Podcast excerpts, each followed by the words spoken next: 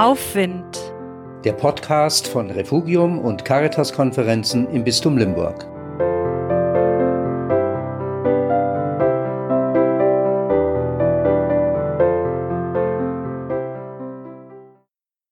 Maus, Elefant, Tiger, Bär und Tigerente. Im vergangenen Jahr haben wir Astrid Lindgren und ihrer wunderbaren Kinderbücher gedacht. Kürzlich wurde der 50. Geburtstag der Sendung mit der Maus gefeiert. Und am 11. März ist Janosch 90 Jahre alt geworden. All diese herrlichen, liebevoll gezeichneten Figuren erinnern mich an meine Kindheit, die meiner jüngeren Geschwister und meiner eigenen Kinder.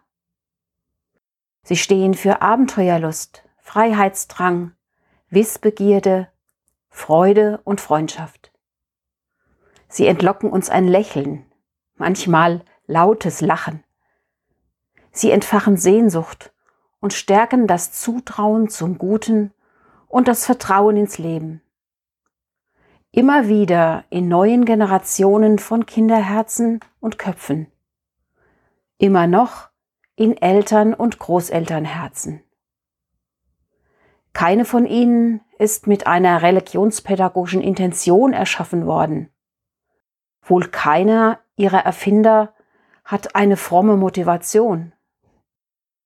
Aber ich stelle mir vor, wie Gott lächelt, bisweilen lauthals lacht, wenn er Pippi, Carlson, Maus, Elefant, Tiger und Bär anschaut.